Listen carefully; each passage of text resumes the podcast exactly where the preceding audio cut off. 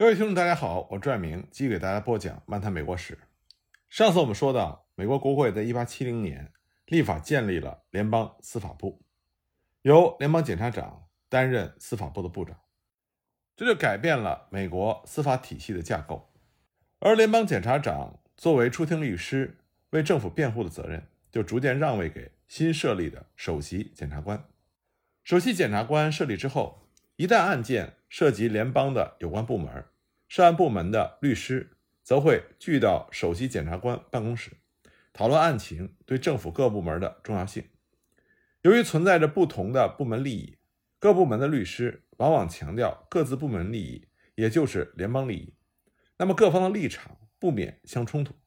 此时，首席检察官常常扮演着一个仲裁者的角色，决定出庭辩护的基本立场。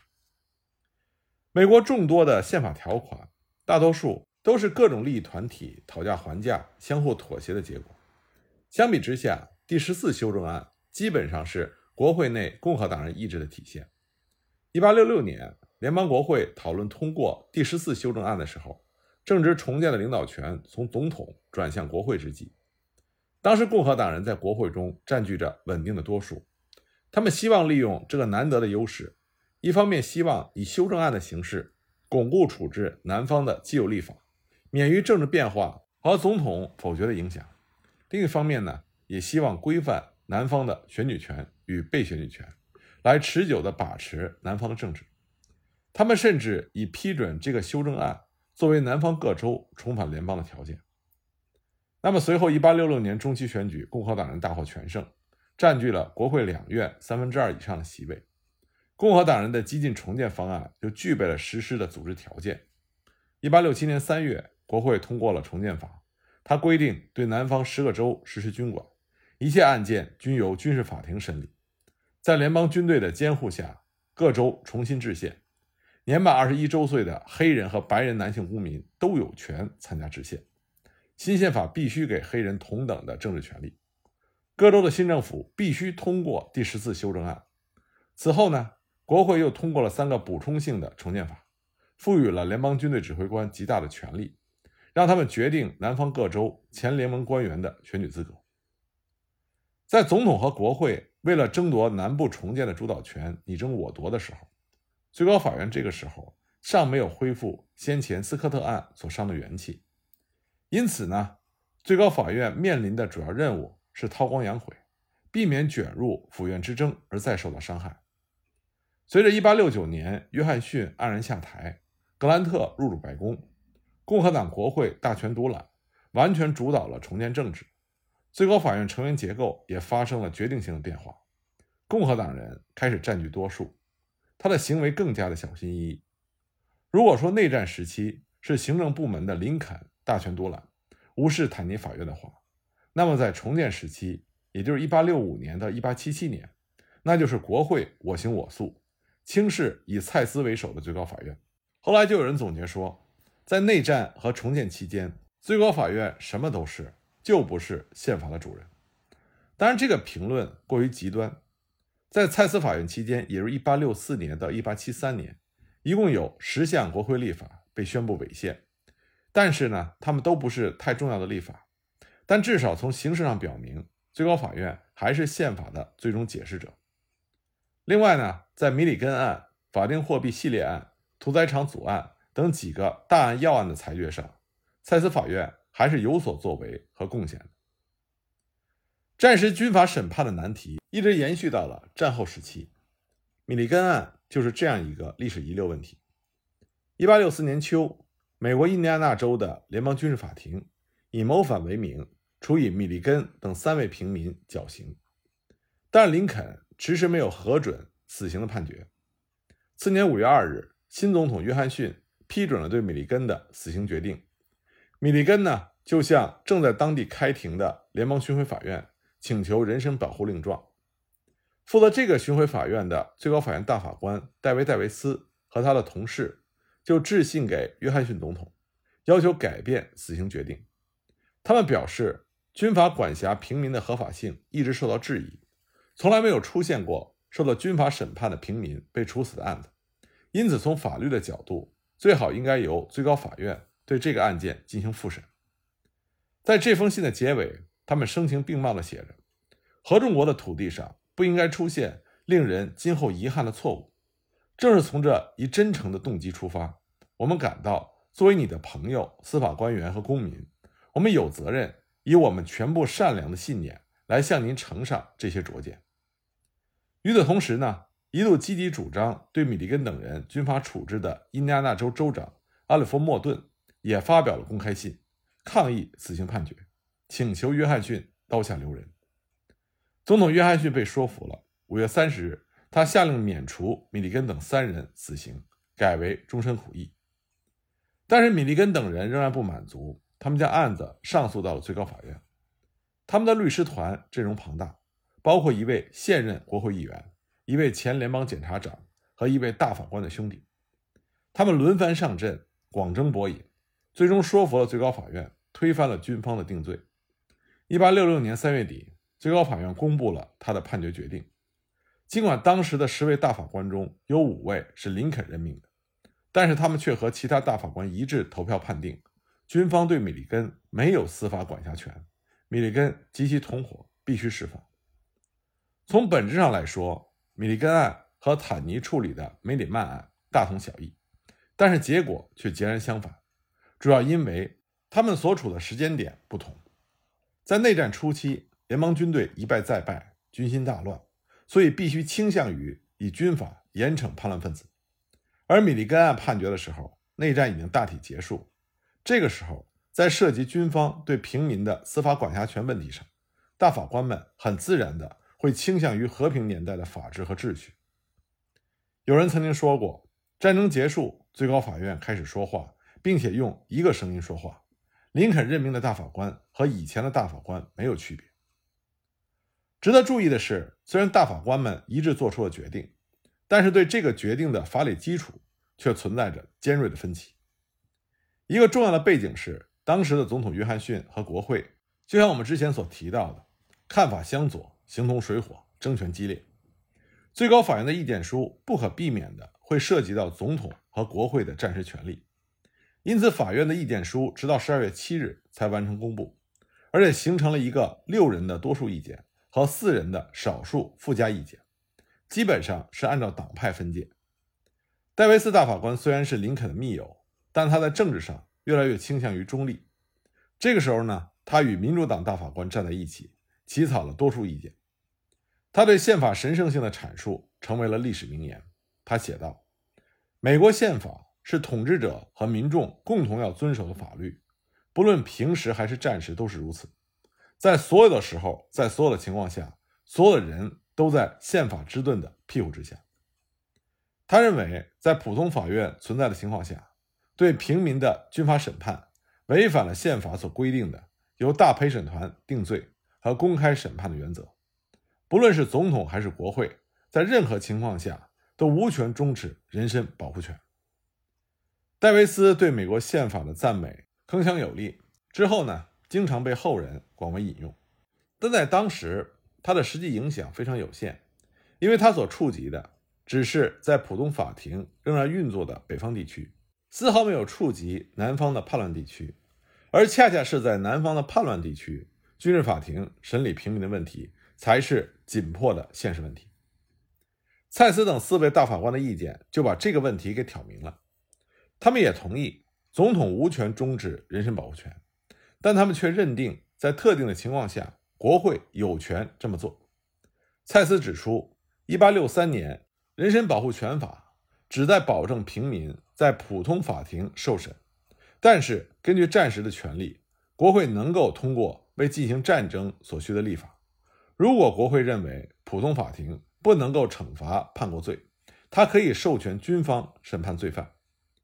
蔡斯等共和党大法官的这个立场，显然是为了配合联邦军队对南方的占领。由于总统约翰逊曾经试图以米利根案为借口，削弱军事当局在南方的权力，为此呢，国会内激进的共和党人猛烈地批评了最高法院的多数意见。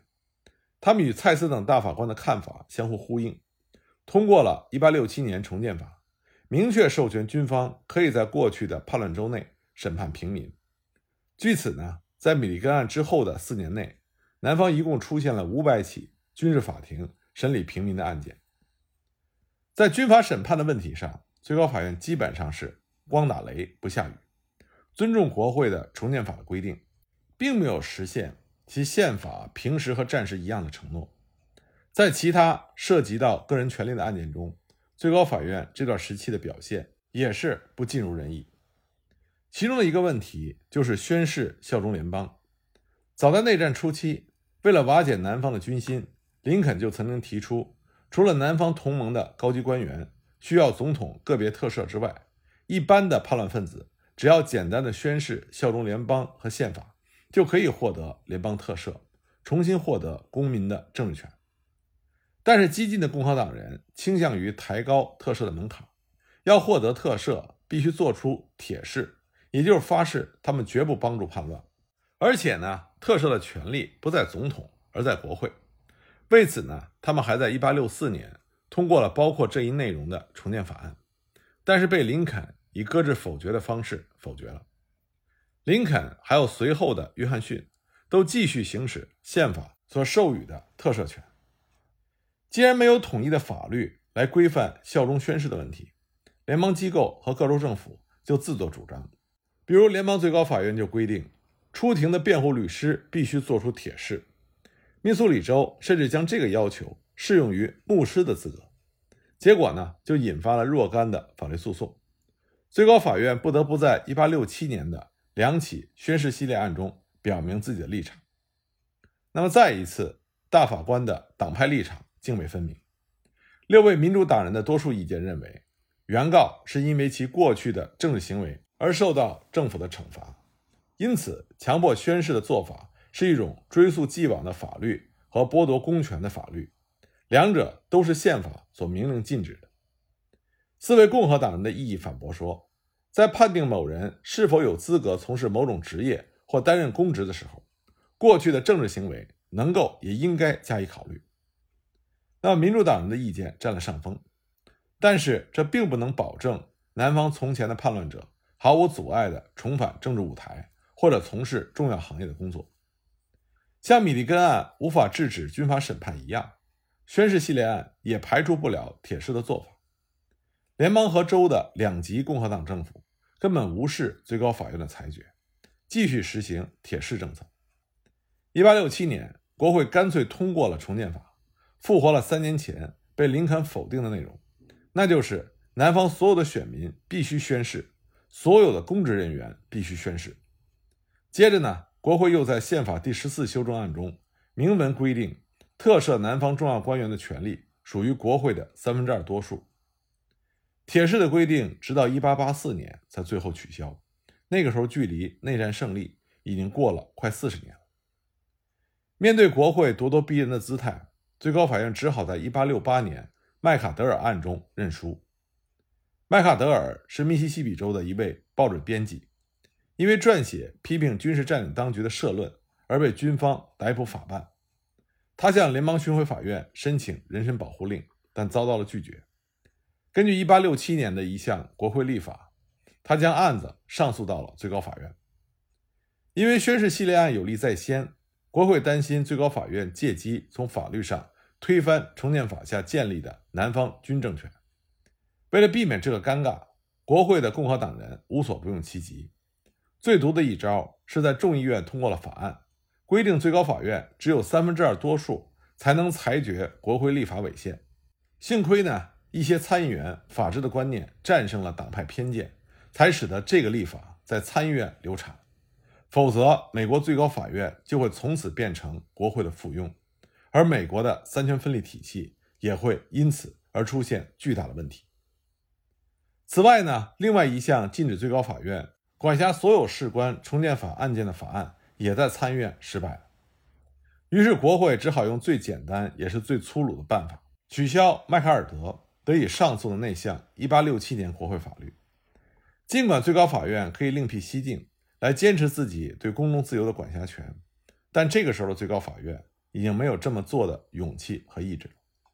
就这样，麦卡德尔案变成了另外一个更为简单的问题，那就是当最高法院正在审理某个案件的时候，国会是否有权撤销审理该案所依据的法律，从而剥夺最高法院的管辖权。那么，最高法院的回应是，蔡司声称在本案中国会有权这么做，最高法院没有管辖权。为了避免留下国会控制了最高法院的印象，蔡司重申，国会不能够缩小1789年司法法给最高法院规定的上诉管辖权。但是他的这个声明显得苍白无力，而最高法院的这种弱势表现并非是个别案例。对国会的另外一项非宪法授权发行纸币，最高法院同样先试图挑战，最后还是屈从了国会的意志。由于授权国会发行高达四点五亿元没有基因担保的美元，法定货币法实际上赋予了联邦政府操控货币供应量的权利。因为美国建国之后。除了金银铸币之外，再就是商业银行发行的票据，并没有法定纸币，因此国会的做法才有财政革命的这种说法。虽然此举是战争的需求，但是从宪法的条文和制宪者意图两方面来看，的确有越权之嫌。因为宪法仅仅授权了国会铸造货币、规制其币制，并没有发行纸币一说。当时制宪者之所以这么写。是因为他们饱尝了邦联时期各邦滥发纸币之苦。早在该法实施的第二年，就曾经有人挑战过它的合宪性。最高法院通过曲解司法法的相关规定来逃避了管辖。到了1869年，又一个涉及到法定货币法的案子，也就是赫伯恩案，提到了最高法院。一位债权人拒绝接受债务人用法币来偿还1860年的。契约债务，因为债务出现在法定货币法通过之前，这个案子直接挑战法定货币法，间接质疑国会发行纸币的权利。那么第二年，最高法院的多数意见裁定，债权人有权这么做，因为将这项法律适用于他通过之前的契约债务是违宪的。那么和之前几个案子发生的情况一样，这个案件的投票也是严格按照党派路线。民主党人反对法定货币法，共和党人赞成。可最有意思的是，蔡斯他反对法定货币法，尽管他本人在担任财长期间参与制定并且实施了法定货币法，而且他的头像也印在了绿背纸币上。可是现在作为大法官，蔡斯却站在了硬通货一边。那么蔡斯为什么会这么做？那么他在判决意见书里又是如何写的呢？我们下一集。再继续给大家讲。